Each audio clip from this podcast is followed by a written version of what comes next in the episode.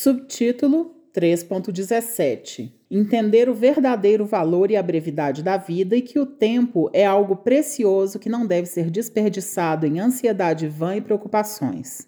A pessoa sábia percebe que sua verdadeira vida é a felicidade e a complacência.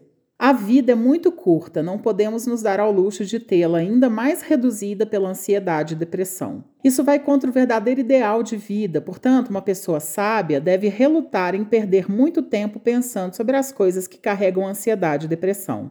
A esse respeito, há pouca diferença entre o justo e o agressor, mas o crente pode fazer isso da melhor maneira, de uma forma que beneficie tanto os seus assuntos mundanos quanto os da outra vida. Quando o infortúnio assola ou quando teme que algo ruim está para acontecer, a pessoa deve comparar as bênçãos de que desfruta, tanto espirituais quanto mundanas, com qualquer infortúnio que lhe aconteceu. Quando uma pessoa faz isso, verá com justiça quantas coisas boas possui e desfruta, então as coisas ruins serão colocadas em uma nova perspectiva. Da mesma forma, pode-se fazer uma comparação entre aquilo que ele teme ser prejudicial e aquilo que o mantém seguro.